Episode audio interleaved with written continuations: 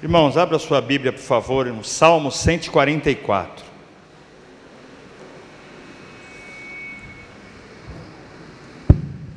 Como nós cantamos aqui, a vitória para a sua vida nessa noite.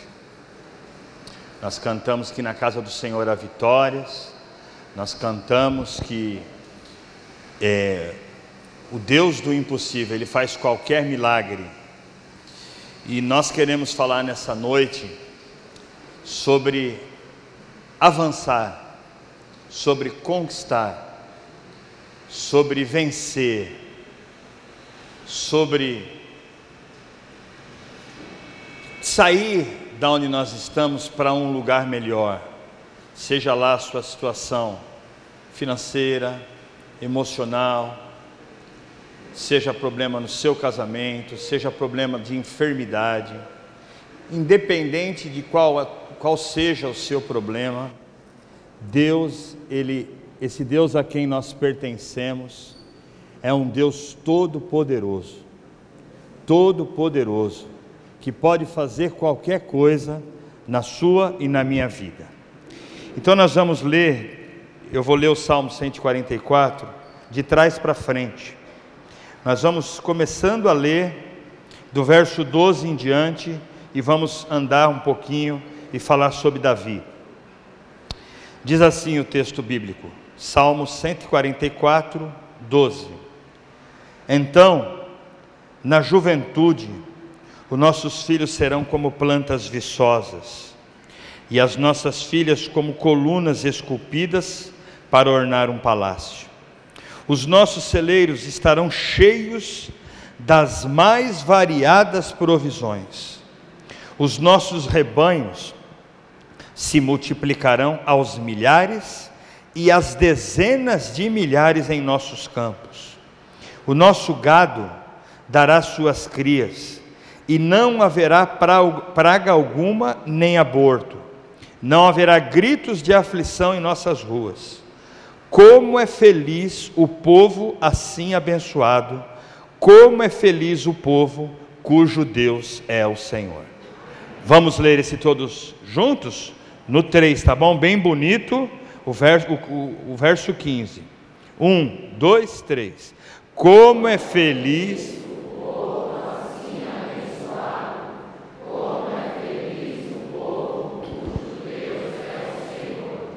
Amém. Perfeito.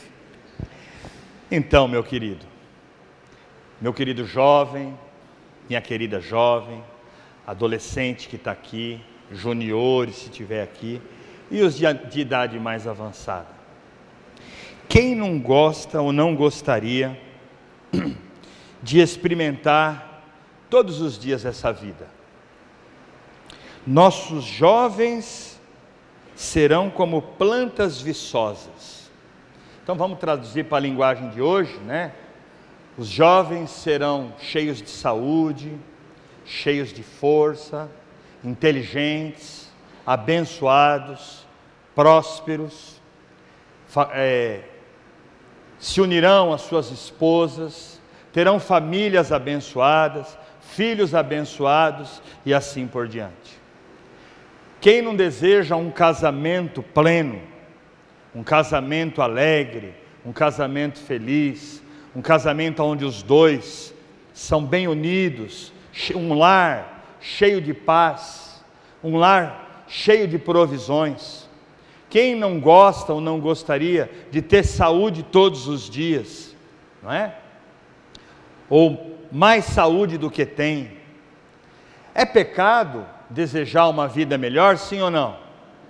Não. Nós, né, é, sabemos que o Antigo Testamento, ele, ele tem muito dessas coisas, bênçãos materiais. E no Novo Testamento, principalmente lá em Efésios, a Bíblia diz que nós fomos abençoado, abençoados nas regiões celestiais, com todas as bênçãos espirituais. E por que não ter as duas? Porque o Deus do Antigo Testamento é o mesmo Deus do Novo Testamento. Então, eu, eu parto nessa pregação, nós vamos olhar a Davi, que é quem escreveu esse salmo, eu parto do princípio que nós todos aqui já entendemos que somos pecadores. Isso tem que estar muito claro para nós, todos os dias. Nós somos produtores de pecado. Sim ou não? Não vivemos no pecado, mas a nossa natureza é pecaminosa. E se você e eu não entregar, não tivéssemos entregado a vida para Jesus, para que o poder do pecado perdesse a força na nossa vida, estaríamos do mesmo jeito. Quem bebia bebendo, quem fumava fumando, quem roubava roubando, quem mentia mentindo, quem traía traindo, não é assim? Poderia ficar aqui gastando, falando de dessas, desses derivados todos aqui a noite toda. Porque há muitas formas que o ser humano erra, e é porque ele produz isso naturalmente.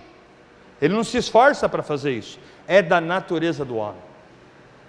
Então eu parto do princípio que nós já entendemos que nós somos pecadores, mas eu também parto do princípio que nós precisamos ser pecadores honestos com Deus, honestos, amigos de Deus, porque Ele é amigo de pecadores, ou não?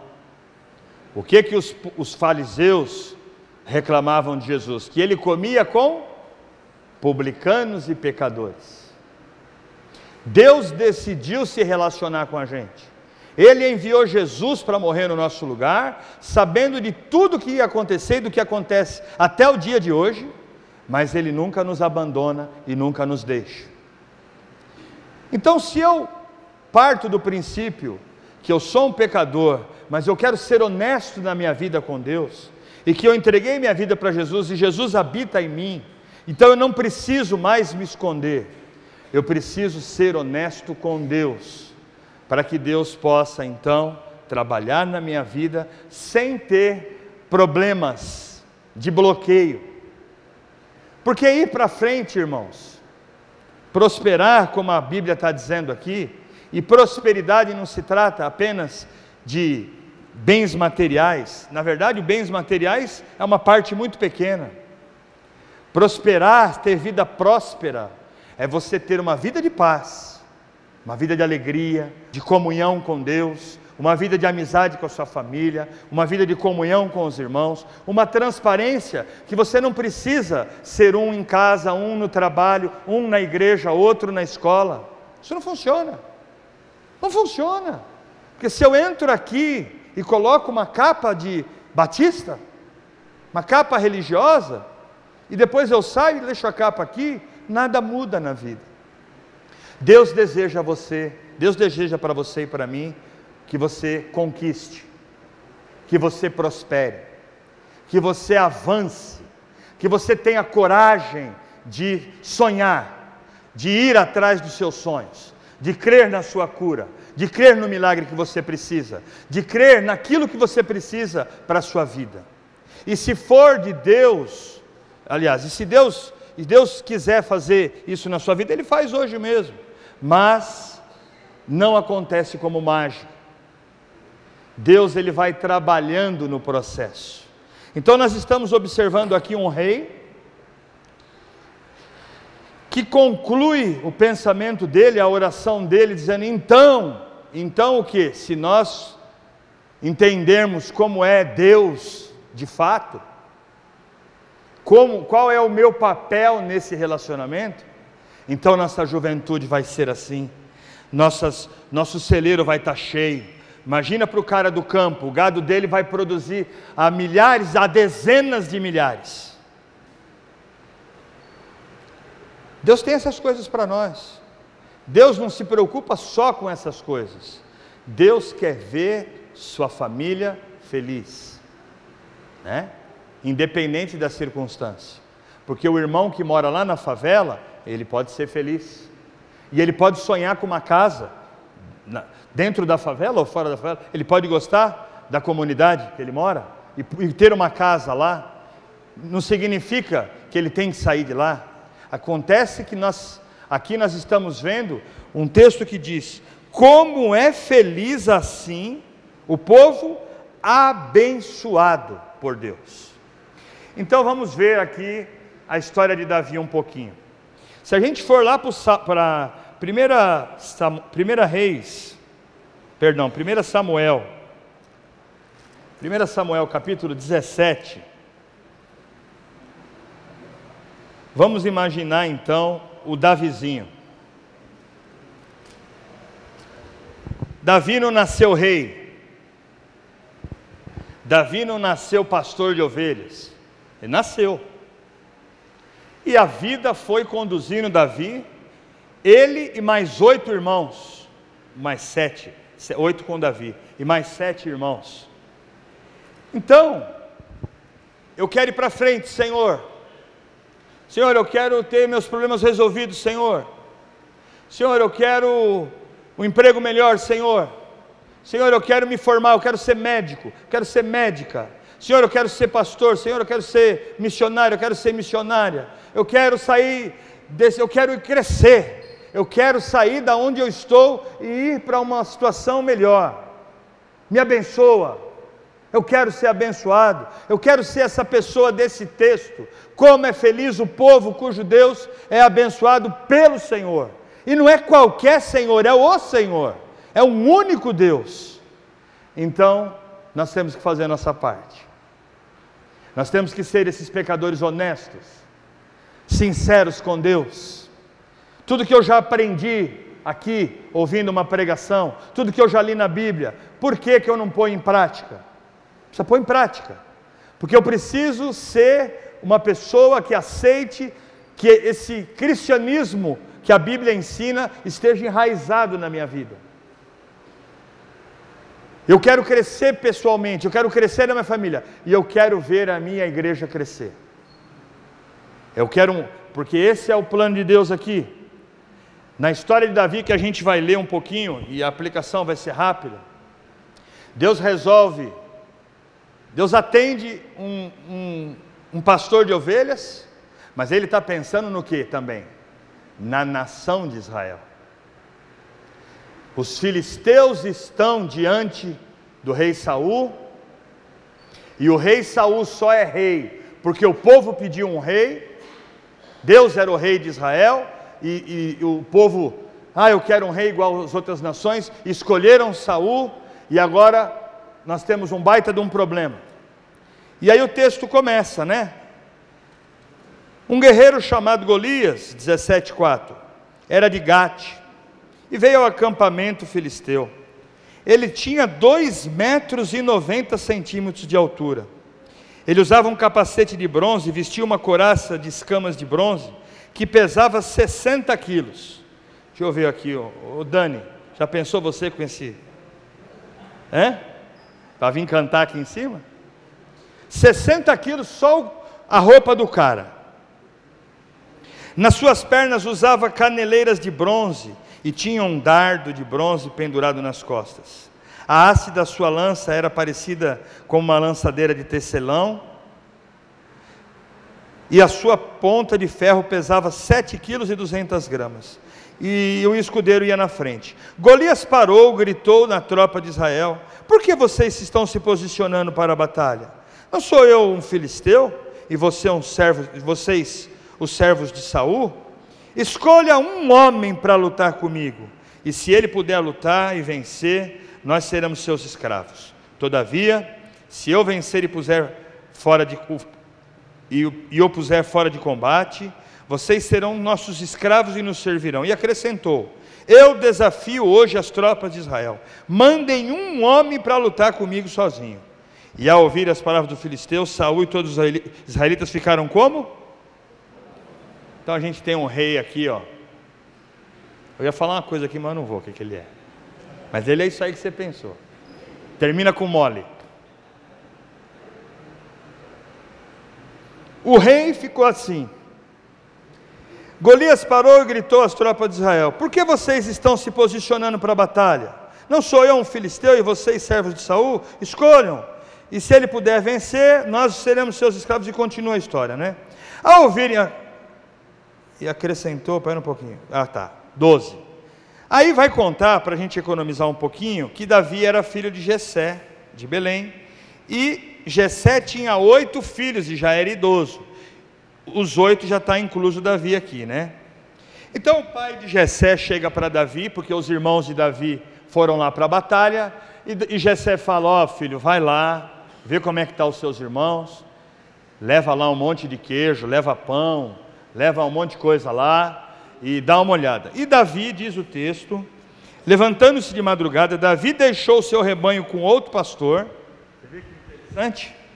Ele não largou o rebanho dele aqui, você começa a perceber quem é Davi, deixou a responsabilidade do rebanho com outra pessoa, pegou a carga e partiu conforme Jessé lhe havia ordenado. Chegou ao acampamento na hora em que o grito de batalha do exército estava saindo para suas posições de combate. Israel e os filisteus estavam se posicionando na linha de batalha frente a frente. Davi deixou o que havia trazido com o responsável pelos suprimentos e correu para a linha de batalha para saber o que estavam saber como estavam seus irmãos. Enquanto conversava ele, Golias, o guerreiro filisteu de Gate, avançou e lançou seu desafio habitual. E Davi ouviu. Quando os israelitas ouviram o homem, todos fizeram o quê? Então, gente apavorada, gente com medo. Os israelitas diziam entre si: Vocês viram aquele homem? Ele veio desafiar Israel. E aí vem uma questão que eu quero que você avalie. Se Davi, quando começou a história dele, se ele pretendia ser rei ou se esse negócio que eu vou ler agora chamou a atenção dele. O rei dará grandes riquezas a quem o vencer. Também lhe dará sua filha em casamento. E isentará de impostos em Israel a família de seu pai. Davi escutou, Davi perguntou aos soldados que estavam ao seu lado: O que receberá esse homem que matar esse filisteu e salvar a honra de Israel? Quem é esse homem? Quem é esse filisteu incircunciso para desafiar o exército de Deus vivo? Repetiram a Davi o que haviam comentado e lhe disseram: É isso aí. Quem é, é isso que receberá o homem que matá-lo. Quando Eliabe, o irmão mais velho, ouviu Davi falando com os soldados, ficou muito irritado e lhe perguntou: Por que você veio até aqui? Com quem deixou aquelas poucas ovelhas no deserto? Sei que você é presunçoso e que o seu coração é mau, e você veio para ver a batalha. E disse Davi: O que, que eu fiz agora? Será que eu não posso nem mesmo conversar? E ele então se virou para o outro e perguntou a mesma coisa. E os homens responderam-lhe como antes. As, ok, vamos só dar uma paradinha aqui. Então o que, que aconteceu?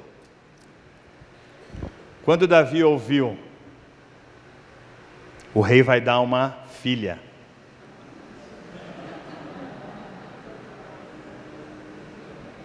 Caramba, faz tempo que eu só vejo ovelha.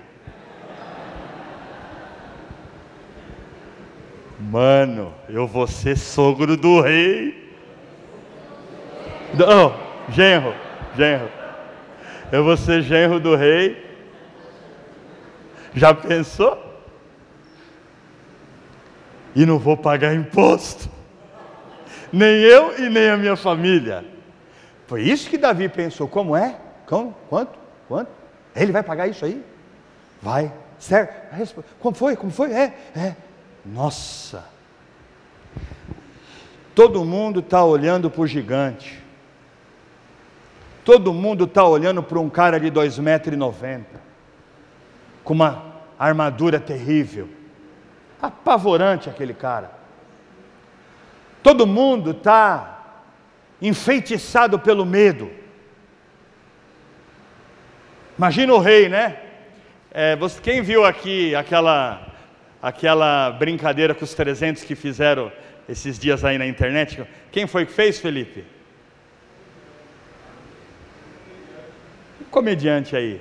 É muito engraçado ele, o que ele faz lá quando o. Como é o nome dele, Felipe? O Leônidas, né? Depois você vai assistir.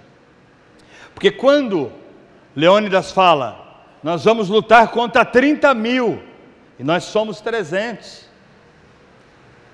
Isso é muito difícil. O pastor Luiz citou aqui a história de Gideão. Parece mentira, né? Mas é uma história real. Então, assim, às vezes a gente fica na vida, olhando para o gigante, olhando para o problema, olhando para a dificuldade, e a vida não anda, porque você pensa, eu já tentei, eu já não consegui. Eu quero ler um, um texto aqui que eu, que eu achei muito interessante, que eu acho que vale a pena a gente refletir. Eu desconheço o autor, né? Ele diz assim, ó, o tema da, da, da reflexão dele é Vivendo a promessa de uma vida extraordinária.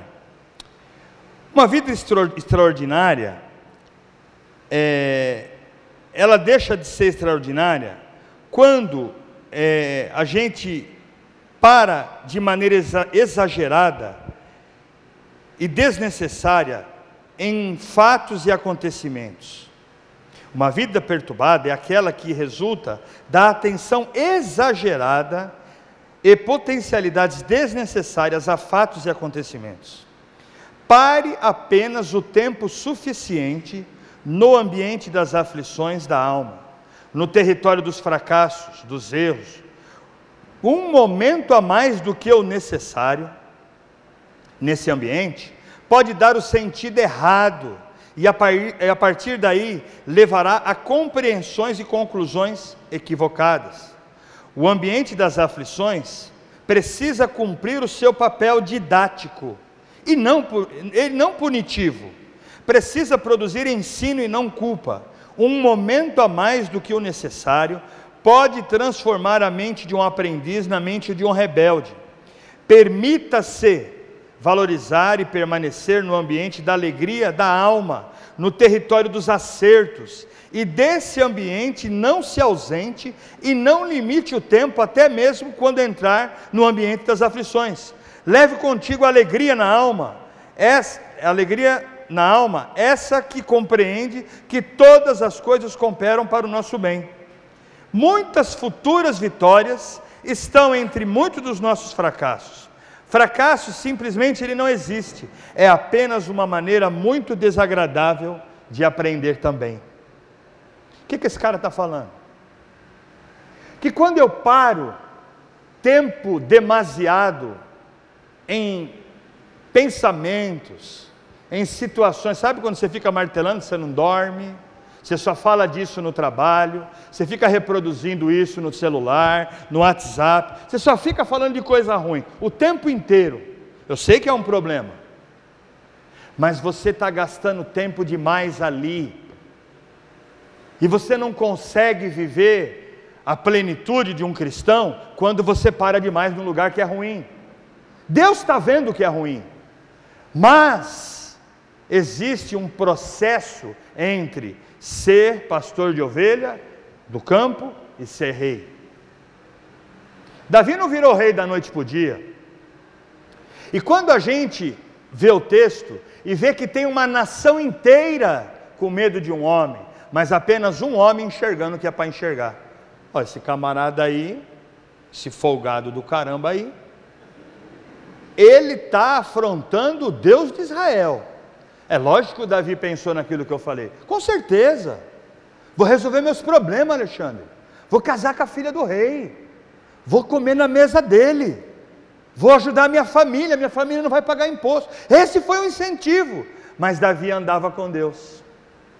Davi era um pecador honesto. A Bíblia diz que Davi era um homem segundo o coração de Deus, que não construiu a casa de Deus porque a mão dele era cheia de sangue um cara honesto, que quando você lê a Bíblia, você vê lá, ó oh, Senhor, maravilhoso os salmos dele. Eu, o Senhor é maravilhoso, eu te amo. Senhor, eu quero ver o pescoço do meu inimigo no chão. Senhor, eu quero ver ele sem olho. Senhor, eu quero ver ele todo arregaçado. Eu não vejo a hora dele morrer. Que a descendência dele não nasça. Que os filhos, toda a família dele seja desaparecida da terra. É o, é o Davi. Agora os irmãos já vão querer orar assim, pastor Dati. Está todo mundo falando, é, eu também vou orar. Amigo de Deus, é amigo de Deus. Lembra de Abacuque? Abacuque chega para Deus exatamente assim e fala: Ó oh, Senhor, não aceito. Eu vou ficar aqui na minha posição e eu quero uma resposta. Até quando o justo vai perecer, sofrer e o ímpio prosperar, Senhor? Não és tu o juiz dos juízes? Não és tu o justo? Ixi, se esqueceram a bola lá em cima. Ernesto, carta vermelha para você. Eu quero uma resposta, Senhor, eu não entendo. Porque eu te sirvo, porque eu te obedeço, porque eu ando nos teus caminhos, e aquele cara não anda, olha a vida dele. E aí Deus trabalha com Abacuque, capítulo 1, capítulo 2, tão pequenininho, quem já leu Abacuque inteiro aqui, ó? Quatro capítulos, gente, olha. Pecado, hein, irmão, você tem que ler, hein? E Deus explica para Abacuque: Abacuque, confia em mim, confia no que eu estou fazendo, Abacuque, e você vai ver que o justo vai, virar, vai viver pela sua fidelidade. E aí ele dá aquela declaração maravilhosa: ainda que não haja fruto na videira, fruto da oliveira, gado no curral, ovelha no aprisco, papapá, papá, eu glorificarei o Deus da minha salvação. Amigo de Deus tem essas respostas, amiga de Deus tem essas respostas. Não tem como, irmãos, anos, mais anos, ouvindo pregações, lendo a Bíblia, e você não ir para frente, você não crescer. Aceite, vista a camisa, sabe? Acaba com todas as pontas soltas. Fala com Deus com toda sinceridade, com toda honestidade. Põe seus desejos para Ele, põe seus pecados para Ele, põe seus sonhos para Ele. Aceite que Deus pode fazer por você e por mim muito melhor do que eu posso fazer por mim mesmo, muito melhor do que você pode fazer por você mesmo. Ele é Deus Todo-Poderoso, Ele vai além das nossas expectativas, então vale a pena. Então Davi está lá, Quantas noites, Pastor Luiz, de lira de dez cordas, quantas madrugadas adorando a Deus, sozinho com as ovelhas no campo. Davi tinha Deus, andava com Deus. Então ele, voltando para o texto, né? Davi, vamos ver onde eu parei.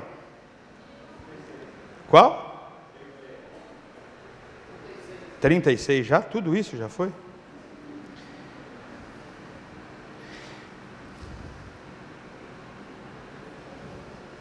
Tá, tá, tá, tá, peraí. Aqui, 31. 31. As palavras de Davi chegaram aos ouvidos do daquele frouxo. E mandou chamar. Arrumei alguém para fazer um teste. É, é o primeiro de muitos, ele deve ter pensado. Davi disse a Saul: é, disse, Davi disse a Saul: Ninguém deve ficar com o coração abatido por causa desse filisteu. O teu servo irá e lutará com ele. Aí olha, olha que, que rei zoado. Ó. Respondeu Saul: Você não tem condições de lutar com estes filisteus. Você é apenas um rapaz e ele é um guerreiro desde a mocidade. É o mesmo que chegar um adolescente aqui, né? Pastor Darcio, eu quero ir ali, eu quero ir ali levar a cesta básica ali no Divinéia, eu vou fazer. Não, filho, não. Você ainda não tem condição para fazer isso. Nós podemos todas as coisas com Deus. Todas as coisas. Deus, Ele é todo poderoso, Ele protege, Ele sara, Ele cura, Ele livra, Ele prospera, Ele abate a árvore altiva, Ele levanta o cara do monturo, Ele faz a mulher estéril ser alegre mãe de filhos, Ele é Deus. Então esse Davi, ele não é um guerreiro, mas ele tem muita experiência na vida. Então ele chega, estou ligando sem querer aqui. Então ele chega para o rei e fala assim: Davi, entretanto, disse a Saul: Ó oh, oh, rei, é, com certeza ele está pensando aqui, né? Eu pensei nisso quando eu estava lendo. Está escapando minha noiva. Está escapando a minha grana, Alexandre. Não, não, mano, vou lá, vou matar esse cara, eu quero minha vida resolvida. Então ele vai fazer o seu argumento, a sua defesa, em frente a um cara que está com medo. Teu servo toma conta de ovelhas, das ovelhas do seu pai. E quando aparece um leão ou um urso e leva uma ovelha do rebanho, eu vou atrás dele, dou golpes e livro a ovelha da sua boca. Quando se vira contra mim, eu o pego pela juba e lhes dou golpes até matá-lo. E lhe dou golpes até matá-lo. Teu servo pode matar um leão e um urso. Esse filisteu incircunciso será como um deles, pois desafiou o Senhor dos Exércitos. Solta aquele leão lá, Darcio, que nós estamos guardados aqui. Ó. Tá bom? Você quer ou não quer? Soltar um barbudão desse aqui aqui dentro não fica um. Mas a vida é cheia de leão. A vida é cheia de leão. Você tem o seu, eu tenho o meu. Quem tem um leão aí, levanta a mão para matar. Todo mundo tem um leão para matar. Tem urso, né? Tem tudo quanto é tipo de bicho. Irmãos, nós lutamos contra um sistema econômico corrupto. Nós lutamos contra um sistema econômico financeiro corrupto. O mundo está caído. Nós temos problemas com bactérias, com vermes, com vírus. Nós temos problemas é, de relacionamento, porque é um monte de pecador no mundo, um monte de pecador se relacionando. O mundo é uma dinamite, é um barril de pólvora. E Deus está no meio desse barril, no meio desse monte de gente com problema, oferecendo alívio, oferecendo solução, oferecendo saída, oferecendo cuidado, oferecendo cura, oferecendo tudo que a Bíblia promete. Mas Ele nunca prometeu que nós não sofreríamos, que nós não teríamos que enfrentar os nossos gigantes. Nunca prometeu, não existe isso na Bíblia. Pessoas que idealizam um Deus que não existe, por causa de muito pregador aí que está por fora, por causa de muito pregador que ensina tudo errado, enfeitiça a cabeça da pessoa, né? É, lava a cabeça, e aí não acontece as coisas na vida dela, ele fala: Ah, já fui dessa igreja, eu, não, eu já fui isso, eu já fui aquilo. Mas quem prega, quem ensina o que é correto, vai dizer: que Jesus falou que no mundo você teria aflição, mas que você deveria ter bom ânimo, porque ele venceu o mundo. É isso aí. Isso é ser cristão. É jogar com a verdade. É não colocar na conta de Deus o que não está na conta dele.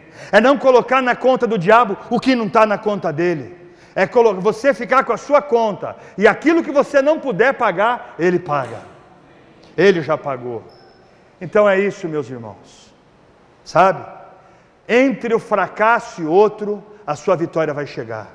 Entre uma oração e outra, a sua bênção vai chegar. Você não pode desistir. Nós temos um baita de um desafio, juntos. Pense na sua vida pessoal, mas pensa na igreja como a sua casa, como a sua casa, como a sua irmandade, como a sua comunidade. Nós temos um monte de desafio e Deus tem nos abençoado. Deus tem feito coisas maravilhosas que vão ser dados testemunhos aqui. Eu não estou autorizado, mas tem muita coisa boa acontecendo nos bastidores. Muita coisa boa que prova que Deus é dono da prata e do ouro e que fará grandes maravilhas no nosso meio e na sua vida pessoal também, na sua família, na sua vida e aqui na igreja, porque nós temos que nos unir, irmãos. Vamos fazer aquele exercício? Só, é um micozinho que eu vou pagar, mas vamos lá. Ó, um dedo, bate comigo. Um dedinho só.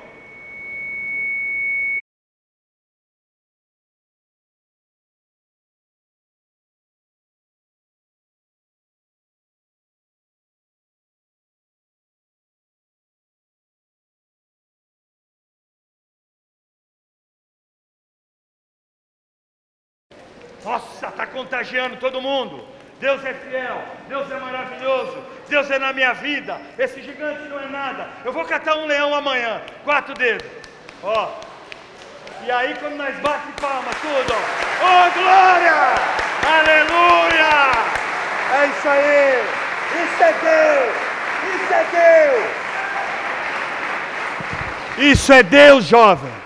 Isso é Deus para sua vida, jovem. Você tem que sonhar.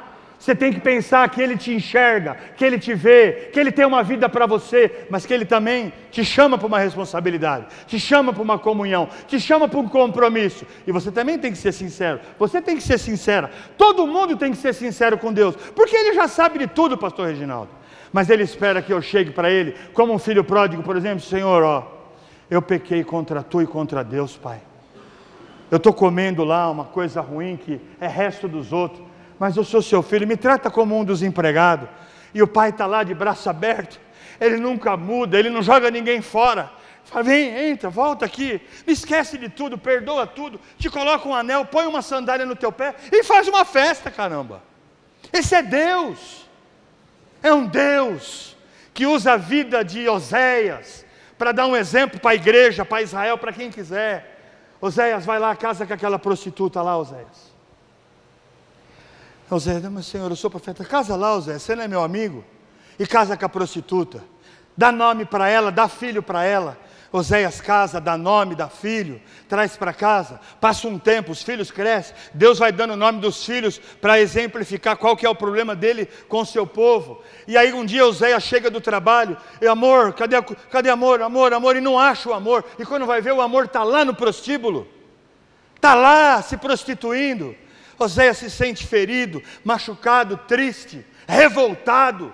E Deus espera um pouco e depois chama ele, Oséias, vamos conversar? Faz um favor para mim, busca ela de novo. Busca ela lá. Não, Senhor, não, isso não.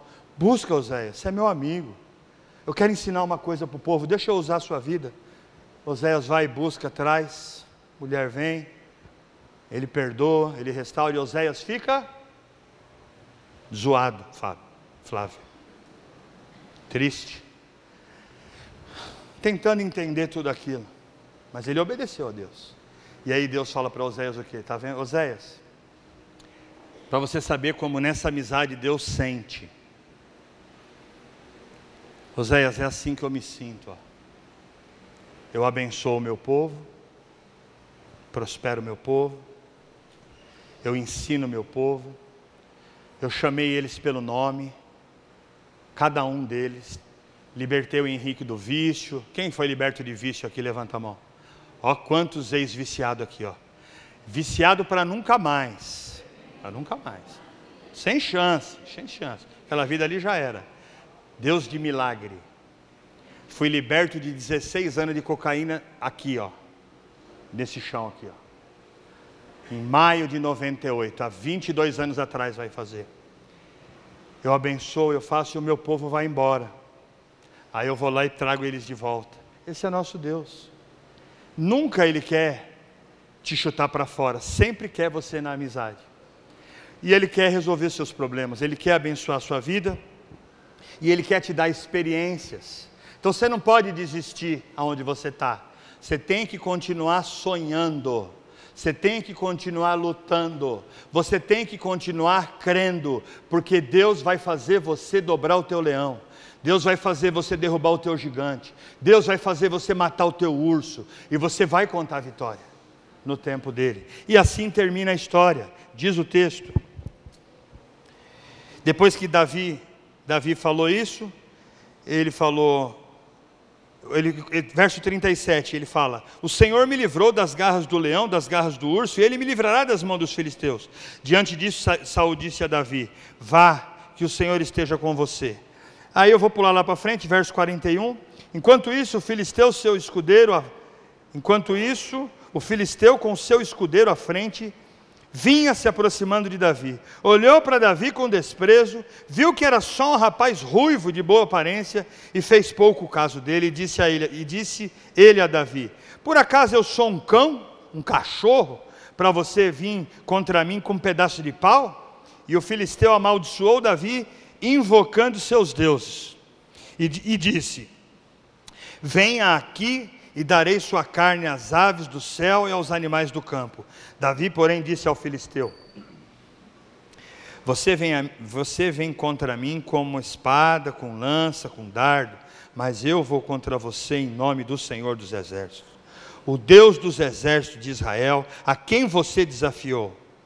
Hoje mesmo o Senhor entregará nas minhas mãos, eu o matarei e cortarei a sua cabeça.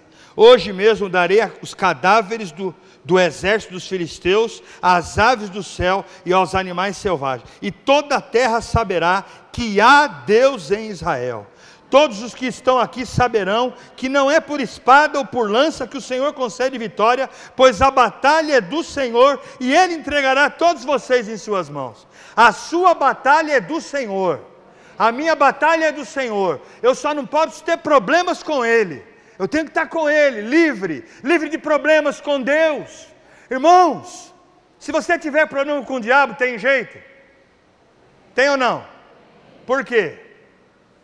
Porque Deus está lá, né? E se você tiver problema com Deus, quem vai te livrar da mão dele? Ah, você vai ver, Deus, eu vou te. Sem chance. Foi o que aconteceu com, com Saul, com, com, com o filisteu aqui. Ah, continuando. Quando o filisteu começou a vir na direção de Davi, este correu para a linha de batalha para enfrentá-lo. Tirando uma pedra do seu aforge, arremessou na tiradeira e atingiu na testa, de tal modo que, ele ficou, que ela ficou encravada. E ele caiu dando com o rosto no chão. Assim Davi vence o filisteu com uma tiradeira de pedra, sem espada na mão, derrubou o filisteu. Davi correu, pôs os pés sobre ele e, desembaiando a espada do filisteu, acabou de matá-lo cortando a cabeça dele. É isso aí. É isso mesmo que tem que acontecer com os nossos problemas. É por isso, irmãos, que eu vou finalizar voltando lá para o Salmo 144 e lendo o começo dele agora. Então, a vida com Deus é um treino.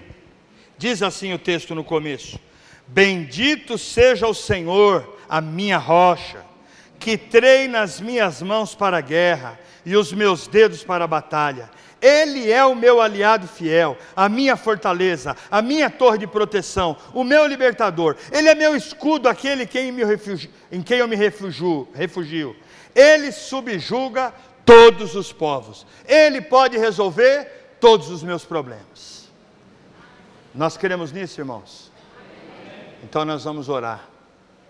Nós vamos orar e nós vamos entregar nossos problemas nas mãos do Senhor, que tudo pode. E eu, eu quero fazer esse apelo, tá? Você sabe como Deus falou no seu coração. Eu, aqui a corda do violão quebrou, a gente para. Mas você tem uma oportunidade nessa noite de praticar sua fé, dando uma resposta para Deus sobre o que Ele falou com você. Saiba, Seja sincera. Seja honesta. Seja sincero. Seja honesto. O que tem que ser dito, tem que ser dito. Ele já sabe. Se você precisa de alguma coisa, pede. Se você está cansado de alguma coisa, fala para ele.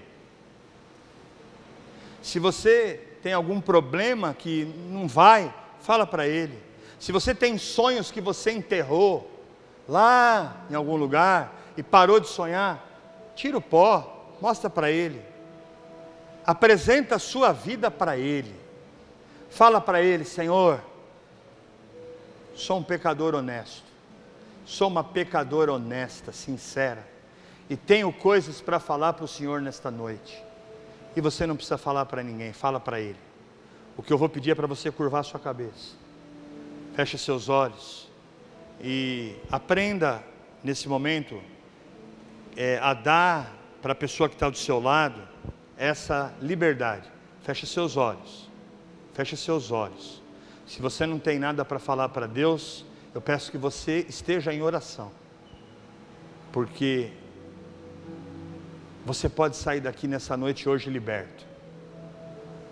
Pelo poder que há no nome de Jesus. Pelo todo o poder que há no nome de Jesus. Se você está fraco, Deus quer te fortalecer nessa noite. Se você está cansado, Ele vai te renovar. Se você está sem esperança, Ele vai renovar a sua esperança nesta noite. Se você precisa de cura, de um emprego, sei lá, o que você precisar, seus problemas de relacionamento, sei lá, o que Deus falou para você nesta noite. Eu quero que você converse com Deus.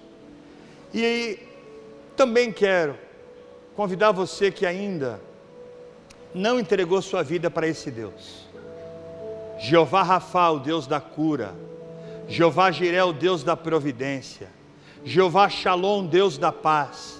Jesus Cristo, o Filho do Deus vivo, quer entrar no seu coração, quer fazer morada na sua vida, quer tirar aquilo que te impede de estar plenamente na presença dEle. Nós somos pecadores, produzimos pecado, e só podemos ficar livre do poder do pecado, para não viver praticando o pecado, quando entregamos a vida para Jesus. E aí o poder dele começa a fazer efeito na nossa vida, e nós somos transformados todos os dias. Então eu quero abrir essa oportunidade para você também. Talvez sua oração seja assim: Senhor, eu tenho olhado como Israel olhou para aquele gigante. Eu tenho olhado como Saul olhou para aquele gigante. Eu tenho visto a altura dele, aquela, aquele, aquela roupa dele que apavora, que quando o sol bate até me cega. Quando eu chego perto dele, eu tenho que olhar para cima e ele fica rindo da minha cara. E eu tenho medo, desespero, angústia, e tenho parado tempo demais nesse ambiente. E eu não quero mais, Senhor. Eu quero sair desse ambiente, ficar só o que é necessário. Entender nesta noite que entre um fracasso e outro, há uma vitória para mim lá na frente. Eu quero entender nesta noite que entre um fracasso e outro eu aprendo. O fracasso, a derrota, ela não existe, são só maneiras difíceis de aprender. E eu não quero entender errado. Eu quero curtir o processo. Eu quero experimentar, Senhor, alegria no meio da tristeza. Eu quero experimentar vida no meio da morte. Eu quero experimentar alívio no meio da angústia, Senhor, porque eu vou confiar no Seu poder. Eu quero, Senhor, ver como Davi, Senhor, ser sincero como ele, olhar para aquele gigante e ver que eu tenho oportunidades de monte ainda na vida, não importa a minha idade, eu ainda posso construir, eu ainda posso conquistar, eu ainda posso casar, eu ainda posso ter filhos, eu ainda posso montar uma empresa, eu ainda posso ser um homem de negócios, uma mulher de negócios, eu ainda posso ser um missionário, eu ainda posso ser uma missionária, eu quero reativar o meu chamado. Ah, Senhor, eu lembro daquele dia que o Senhor falou comigo, eu deixei morrer, eu quero hoje voltar, Senhor, e entregar tudo isso nas tuas mãos. Ah, Senhor, eu quero muito isso, Senhor. Eu quero isso, Pai. Essa é a minha verdade, essa é a minha história. Senhor, eu quero entregar minha vida nesta noite. Eu quero experimentar algo novo, algo que realmente eu não conheço. Se o Senhor tem para mim nesta noite uma coisa nova, eu quero levantar minha mão nesta noite e dizer: Eu te aceito como meu único e suficiente Salvador. Eu te aceito para o Senhor enfrentar os meus gigantes eu quero também matar leão, eu quero matar urso, eu quero, Senhor Deus, cuidar de ovelhas, eu quero ser seu amigo, eu quero ser sincero, eu quero ser sincera, eu quero uma vida contigo, eu quero, junto com a minha igreja, fazer tudo que tem que ser feito nesse lugar chamado Avenida Mateu Bey. Eu quero me unir, eu quero, Senhor Deus, dar toda a minha força, todo o meu coração, toda a minha alma para o Senhor. Em nome de Jesus, em nome de Jesus. Se você fez alguma dessa oração, fica em pé no seu lugar. Eu quero orar por você. Amém, juventude. Amém. Fica em pé. Senhor, essa é a minha verdade, essa é a minha sinceridade. Eu ouvi sua voz. Eu quero. Eu quero que tudo isso que foi pregado nessa noite aconteça na minha vida. Não vou mais desistir. Eu vou lutar. Eu quero a vitória que o Senhor tem para mim. Eu quero ficar em pé eu quero vencer, eu quero deixar meus medos, eu quero deixar minhas tristezas, eu quero deixar minha angústia, eu quero o Senhor, eu te quero, Senhor, eu quero, Senhor, eu estou te ouvindo, Senhor. Em nome de Jesus, não deixa o diabo te enganar. Não deixe o diabo falar na sua orelha. Jesus Cristo é seu Senhor. Jesus tem um plano na sua vida. Vista essa camisa. Seja unido nessa causa, porque a palavra de Deus diz, porque se Saul prometeu para Davi tudo aquilo, Jesus promete para você, está escrito na Bíblia, que aquele que seguir ele, que aquele deixar esse, esse mundo por ele, te, ganhará cem vezes mais nessa vida e ainda a vida eterna. É o que ele prometeu e Ele tem para a sua vida. Ergue a sua mão, fique em pé, faz como você quiser, mas entregue a sua vida nesta noite e saia daqui com algo diferente. Eu vou, nós vamos cantar, eu não sei o que, que a gente vai cantar. E eu quero chamar os pastores aqui à frente. E você que está de pé, vamos, vamos aqui, faz tempo que a gente não vem para cá. Vem para frente a gente vai orar. A gente vai impor as mãos sobre vocês. Pastor Luiz, Pastor Darcio, Pastor Gentil, vamos orar, vamos orar pela sua vida, porque você tem que vir para cá com fé, porque Deus é esse Deus a quem nós pertencemos, Todo-Poderoso, que pode fazer além do que nós pedimos, do que nós imaginamos, Ele vai muito além, muito além. Vamos aqui em cima, Pastor Darcy, Pastor Reginaldo, sobe aqui, Pastor, sobe aqui, Gentil.